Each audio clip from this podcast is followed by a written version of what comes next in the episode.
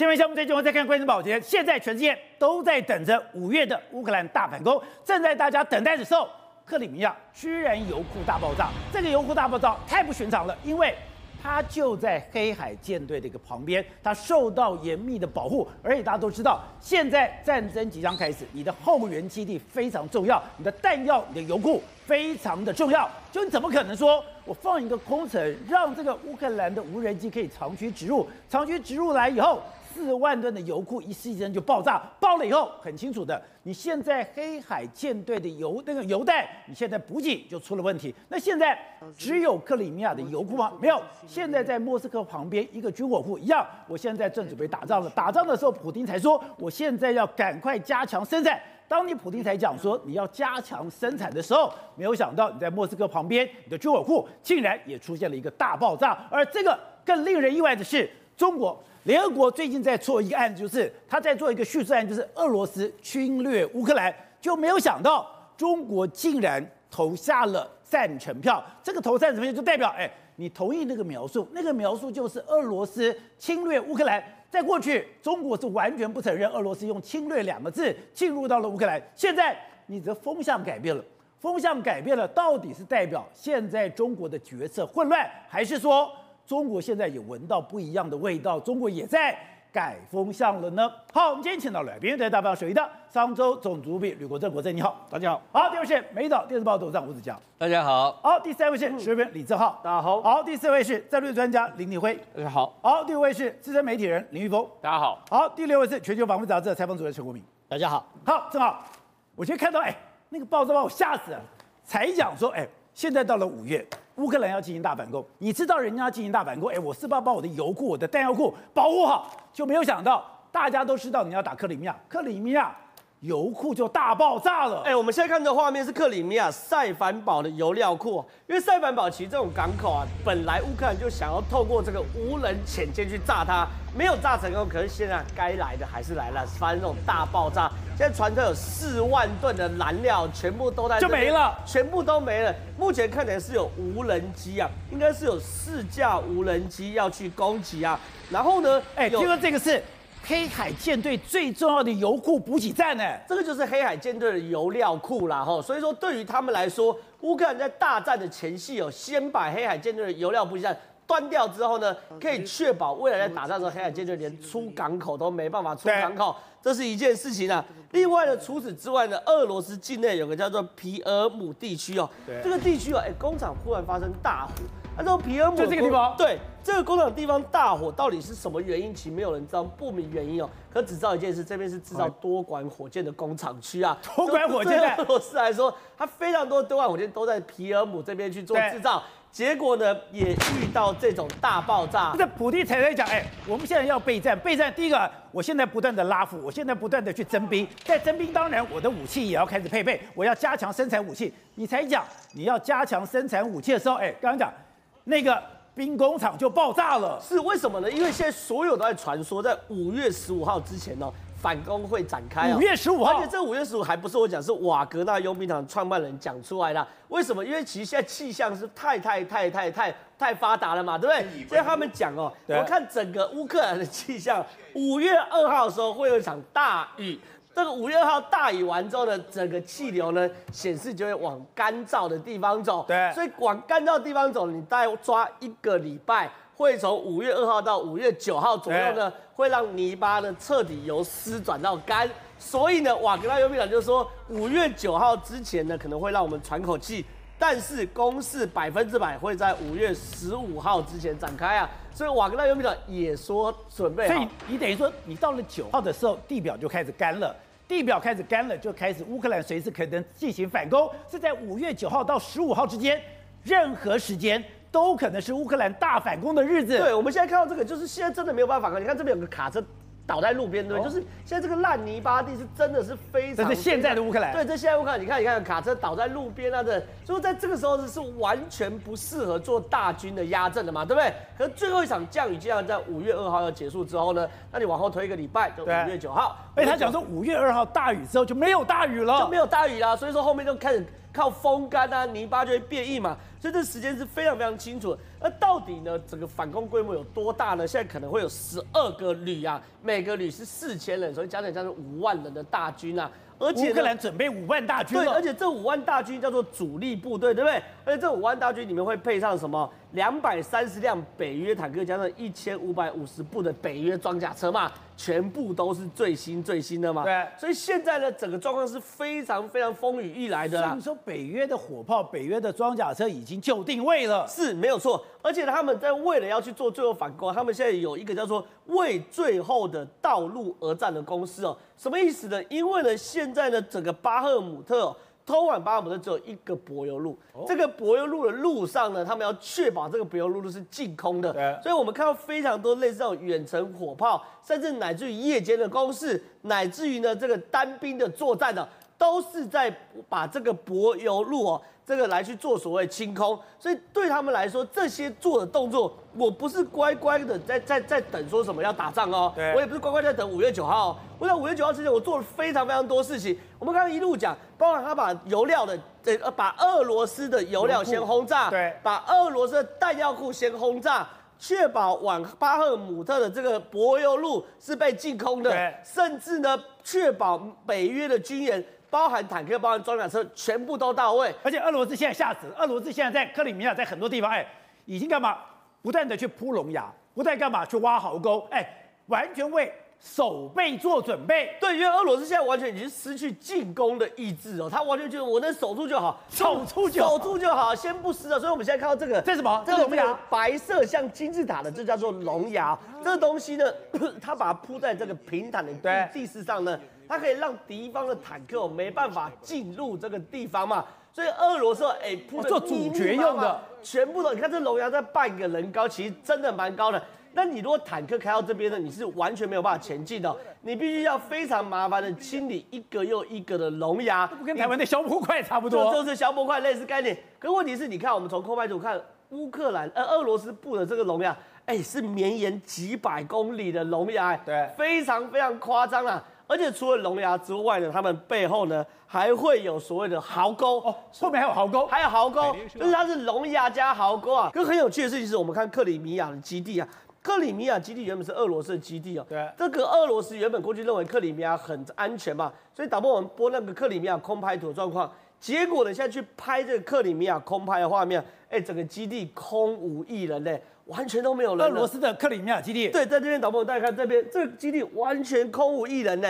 这个过去哦是停满了坦克啊、飞机等等，拍摄现在空无一人，没有装备。对，要么就是全部都被打掉，要么就全部往前线调。这个克里米亚基地真的空空荡荡的，整个后防是非常非常夸张的啊。甚至呢，对于俄罗斯来说，他们在做所谓准备的，可乌克兰也说了，现在进入到所谓的静默时刻。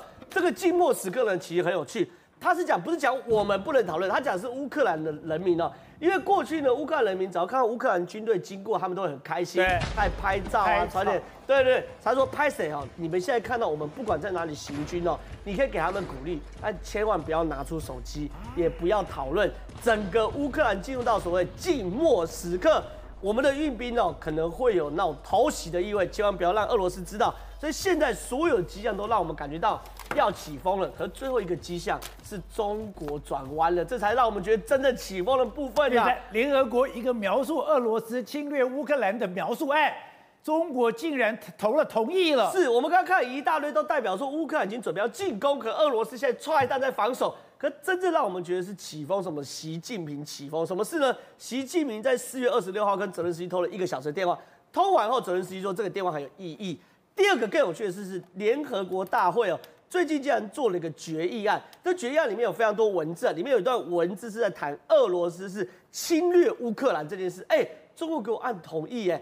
中国过去讲俄罗斯都不讲侵略乌克兰的，都讲乌克兰事件，所以种种迹象显示，可能真的起风了。董事长，我们看到哎，这个在克里米亚这个爆战，你说这个爆战是有意义的，这个真的。代表了乌克兰准备反攻了，因为很特别是，它就在黑海舰队旁边，它根本就是冲着黑海舰队来的。对，因为这个目前这个所谓的反攻乌兰或是反攻克里克里米亚，关键的这个是这个力量是啥？就是黑海舰队。哦，你不把黑海舰队封锁住或是打击成功的话，你根本没有办法占领，也没有办法做后续的攻击了。因为你海上的部队跟空中的部队武力全部是俄罗斯的武力，你怎么处理？所以他必须要把这个处理。那现在这个，我们现在来看这个，擒贼先擒王，先擒黑海舰队。重要的，它主要因为我们要它捕捉它战斗作战的主力就在黑海舰队嘛。黑海舰队是一个非常有非常非常庞大一个舰队啊。哦。然后他现在，你看到他现在的这个这个油库被爆炸，这不是偶然的事件啊。这个那么大个油库，四万吨的鱼的纯油被爆掉，这怎么可能？这怎么可能是乌克兰人干的呢？这不是乌克兰干的，干不了吧？你想想看，那么大个油库，然后这个是黑海舰队主要的后备的这些主的的这些储纯油要用的东西，它让你随便能够炸掉。怎么可能呢？对不对？那乌克兰做不到这个事情嘛，对不对？那这个这个部分，对，早就是所有的北，就是北约的这个这个卫星，是它的空军、它的无人机、它的它的水下的舰的潜艇，全方位二十四小时锁定的地方。你说这是北约干的？当然是啊，没有北约的，没有北约的这个指导员，没有北约的协助的话，乌克兰干不了。他可能挂了乌克兰名字嘛。但我现在问你，现在很简单。所以说，哎。这个东西一定是严严密保护的，你没有卫星，你没有指引，你没有侦查，你根本不能越雷池一步。不可能的事情嘛，那个还那个在那个是要从空中，或是说从水水面作战嘛，对，对不对？你空中有可能是飞机战斗，你轰炸机对不对？有飞弹，或者说或者说或者是这个暗射飞弹，对不对？不然就是海海上嘛，你海上就是你你你你海上攻击的武力，你怎么突破它的这个它的防空网？它的海上的监视网，对，怎么可能的事情呢？这个乌克兰做不到嘛，对不对？它一定是在俄罗斯也不是草包，俄罗斯这个基本配备也有的。对啊，当然是啊，你一定是在俄罗斯的防空的设局以外的地方的攻击才打的，才能打得下来啊。那那么厉害，我才不相信。乌克兰比我们国军的能力要差，现在很强了啦。对，但装备没有那么好，不可能的事情嘛。所以这个是北约联军的杰作了。对，那这个联军的杰作，他不会只炸你个油库就算了吗？他不是开玩笑，他又不是主联邦给你打当铺，他不是的吧？他后续还有，你看了马上一个礼拜内有其他的攻击计划，它是一连串的东西嘛。如果他这个打完，所以说我现在根本就是针对了俄罗斯的油库、弹库、后勤补给，我会一个一个摧毁了。当然后面有后续的攻击计划，它一波一波一波一波来的嘛。然后我前两天昨呃前天看到一篇的外国国外的媒体的报道，在讲到说乌克兰的谷物的运输的问题。如果他今天把这个东西，把克里米亚黑海舰队这个黑海舰队这个绿色通道打通的话，那乌克兰就增加很多的外汇收入。它很多，它是欧洲谷仓，你不要忘记，它最大的运输线就是从奥德萨的海上运输啊，没错，对不对？它这个可以解决很多经济问题跟财务的，跟它国家的财政问题。对，所以我认为说，它其实这一波的攻击的主力，我大胆假设就是黑海舰队。如果把黑海舰队摧毁掉的话，那在这边才是真正的有意义的胜利嘛，否则你说在那两个土在土地搞个桥，把你个桥炸了，土地你弄他，你看那个俄罗斯的也很奇怪。搞一堆是搞一堆要等着等路，等他准备是地面地面作战。对。那我个人认为说，暂时不是地面作战，应该就是在制空跟制海上面，而且标的物很清楚，应该就是黑海。因为黑海现在不打掉的话，你在这个区域里面的主导性啊，完全没有办法主导。因为在俄罗斯还是非常有非常强大的力量在这个里面，所以我认为它标的物现在锁定这个地方。不是，中国现在有一个动作，哎。让全世界不能理解，怎么不能理解？你居然在联合国有一个叙述案，这个叙述案就是俄罗斯侵略乌克兰。估计中国从来不用“侵略”两个字来形容这个行动，结果现在你同意了，同意不就代表哎，俄罗斯是侵略国吗？侵略国的话，你未来的赔偿、你国际的处分，那是完全不一样的哦。这两国不是交好吗？不是友谊无上限吗？这种大国的恩怨，真是不是我们所能理解的。两个人表面看起来非常是铁哥们，实际上却不是这么一回事。表面是铁哥们，实际不是这样子。去年俄乌战争爆发的时候，俄罗斯喊出说需要友好国家把它来替代所谓的它的石油输出的结算，所以就是邀请中国跟土耳其跟印度一起来加加入这个所谓的阵营，友好国家的阵营，不要美元跟欧元了，对啊，要我们的人民币。所以那很好啊，对，帮助人民币变成国际货币啊。所以习近平以为哇，这样人民币就是国际货币了，而且这是世世界上最大的石油输出国，这下好了。结果实际上却不是这样回事。习近平一边喊着大家要把人民币国际化，大家一起来挺他，结果普京今年以来是拼命的在砍他，不停的在砍他，不断的把人民币卖出去，所以不断的，所以说今年大卖人民币的是俄罗斯。结果我们会看到俄罗斯不断的去买欧元，所以突然会暴涨暴跌。俄罗斯又去买美元，现在还喊出，俄罗斯的央行总裁纳比乌林娜说。其还喊出说，人民币是一个有风险的货币，人民币汇兑是有问题的，所以不应该持有人民币，持有人民币是一个很危险的行为，不能持有人民币，很危险。所以导播看，今天俄罗斯干嘛？哎，你是跟乌克兰打仗，可你跟乌克兰打仗，你背后谁？你背后是北约，你背后是北约。刚刚讲的，你就跟欧元，你跟美元是有关系的。可是今天我居然想办法把我的卢布换成欧元，把我的卢布换成美元，可是。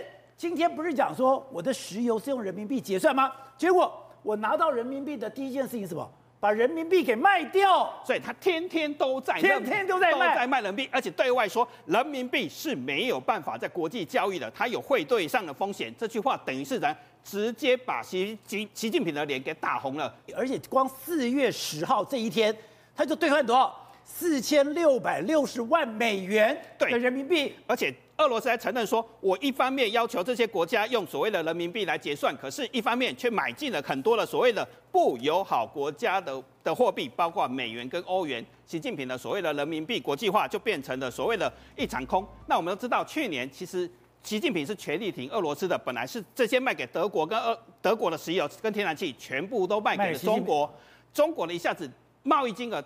一个月飙高到两百亿美金，甚至很多的一般的贸易进出口跟进需品全部都是大幅成长，所以手上是变成什么样？一大堆的人民币，等于人民币在俄罗斯的手上大增。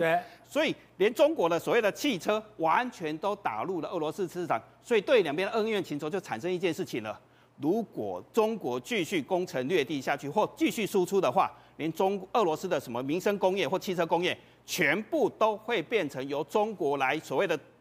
所以，如果这个情势发展下去的话，俄罗斯会变成了中国的附庸国。第一个，我的汽车，我所有的民生用品是你中国来的，我的货币是你的人民币。对，所以你看到俄罗斯去年的汽车一下子掉了五十八点八趴，回到独立前的一一系回到独立前，回到了三十年前啊。我们看到谁的汽车在成长？中国品牌的汽车不断的在成长，所以等于人民币跟中国工业不断的进入所谓俄罗斯市场，变成中俄罗斯的主体经济的一个所在，但是。人民币还有一个很大的梦想是，人民币的朋友圈是越来越大，包括鲁拉，包括阿萨德，全部都希望把它人民币推一推到国际化。结果普丁做了一件事情，看到人民币不断的国际化，他就直接打脸习近平，人民币是不能国际化的。各位，我们在上面提到说，哎，有二十五个美国最顶尖的军火商要来到了台湾，要找什么？要找下游的一个供应链。我想说来，但本来传说，哎，可能到了明天，可没想到这么赶。五一劳动节在放假，哎，放假的时候，他们居然来到台湾了。哦，没有错，呃，除了来到台湾之外，他他还除了呃做考察之外，其实他还要举办研讨会哦。那这二十五的台湾研讨会，还办研讨会，就礼拜三。这个这些老外真的是军火商？哎，对，就是军火，就是就是军火商啊。那我们来看哈，这二十五个厂商有哪些比较威，比较比较威的，比较比较奇的？第一个哈，一定是洛马，洛马集团做什么呢？做 F 十六嘛，哈。那雷神，雷神做什么？爱国者飞弹啊，那还有其他的一些无人机厂商，哈，譬如说哦，通用原子哦，叫 General Dynamics，General Automatic，还有 AVRO、AVX，这些呢都是做无人机。那无人机呢，呃，除了无人机之外呢，它其实还要做感测器，所以其实它有一家叫以色列易比特公司 （ELBIT） 做什么呢？它是做光学元件的。所以其实还有林林总总的厂商哈都在里面啊。譬如说我们国建国造，国建国造他们也有啊。譬如说来的厂商有什么？有诺斯诺普格鲁曼。这个就是国建国造，那还有很多，比如无人船、无人机来做国建国造的，啊，因为他本来他他本来就有船厂，就帮美国造神盾舰的厂商，当然也可以帮呃台湾做国建国造，当然这是可能是合作或技术生产不一定哦，但是这一批厂商呢，就是来呃透过哈这个协商哈，所以这二十五个厂商有飞机、有飞弹、有无人机、有军舰。还有潜水艇，对，还有潜舰，还有潜舰的部分呢。其实，因为我们国舰国造很重要嘛，因为它高达哦四千多亿的台币啊。那其实后续呢，呃，美国不要忘记了，美国是一个建造潜舰的大厂，所以其实它当然哦会派遣那相关的哈一些厂商哈来做考察。那其实不要忘记了，洛马也负责做系统整合，所以其实洛马在国舰国造，台湾的潜舰的系统整合是洛马帮我们做的。基本上来讲，他们都包在一块了，然后可能是由譬如说洛马当主承包商，但是有或是由诺格集团来承制。这些呢，他们。们会去分哦。但是无论如何，就是说这些厂商呢，可以呃来台湾哦，帮台湾解除解除一些技术上的困难跟瓶颈哦。这个对呃有些方面来讲，对我们来讲是有一些好处。那另外就是，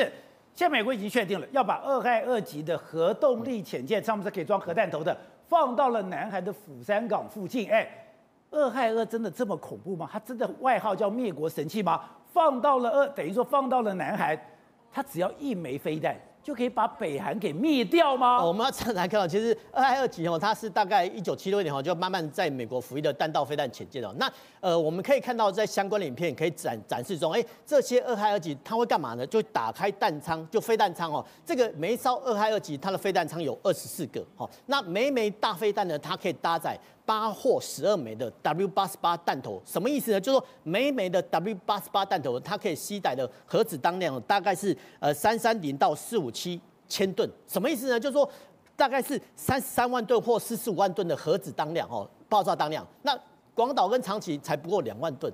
所以其实你可以这样试看说，广岛长的十五倍。对，所以其实我们就按照一比一来看，就一艘二害二级潜艇，它的潜舰如果发射这二四枚飞弹，那二四枚飞弹你再乘以八或十二的话，它分别可以搭载一九二跟二八八枚。哦，就是说一九二或二二八八的广岛跟长崎的城市会在一瞬间哦被这一艘核子潜艇所核子潜舰所毁灭。对那美国呢？哦。其实原本有造，原本要造二十四艘，后来因为冷战结束，它变成十八艘。那十八艘呢之后就又发现说，哎，俄罗斯已经被打垮了，所以其实其中四艘呢又改成专门搭载战斧巡弋飞弹，就呃四艘叫 SSGN 哦，它是专门搭载巡弋飞弹，巡弋飞弹它可以搭载呃大概两百多呃。一百九十二枚啊，所以其实无论如何，这呃除了好这个二害二级弹道飞弹潜艇，除了当做战略核子之外的，它也可以当做战术来打击啊。所以其实基本上讲，它是很威的。而且你想说，二害二级潜艇它有很多神秘的武器，不管是洛克希马丁或是很多，它在里面都做一些特殊的设计。哎，就算花再高的成本，等于说。很多东西都是我们觉得匪夷所思的啊，没有错。其实我们这边还必须讲到一个呃，美国国防先进研究署叫 DARPA，DARPA。那 DARPA 其实说真的，他每天哦，几乎无时无刻在想一些呃新奇的一些武器系统，然后能不能搭载搭载在好旧的武器系统上做搭配。那其中有一款哦，就叫做鸕池这个无人机，什么意思呢？就是说在哦这个核子潜舰发射呃无人机，然后用无人机呢去侦收好这个相关的水面战况，然后呢它可以飞行多远呢？竟然可以达到九百多里哈，说。真的，这个征收距离是蛮远的。它的运用概念说，哎，这些磁炉的无人机哦，做什么呢？放在哈这个呃核子飞弹前列飞弹舱哦，然后暂时呢让它自己浮上来，浮上来之后呢，它还可以自动发射跟垂直起降哦，就是说敌人不会知道说你发射的这个如此的无人机哦。所以说真的，这听起来有点悬呐。那其实这个如此无人机它外外外形更悬哦，那居然是呃倒呃海鸥的机翼，叫我们叫倒 O 型哦，就所谓倒 O 型的倒 W 型这种呃机翼的，其实它有它的气动。动力构型的设计，第一个它可以伸缩，那大家很难想象说，哎，在核子潜艇的飞弹发射舱，你把哈这个无人机发射上来之后，哎，它还可以自动升空，然后自动张开机翼，然后去帮你侦查，这个是不是很威的武器？没有错哦。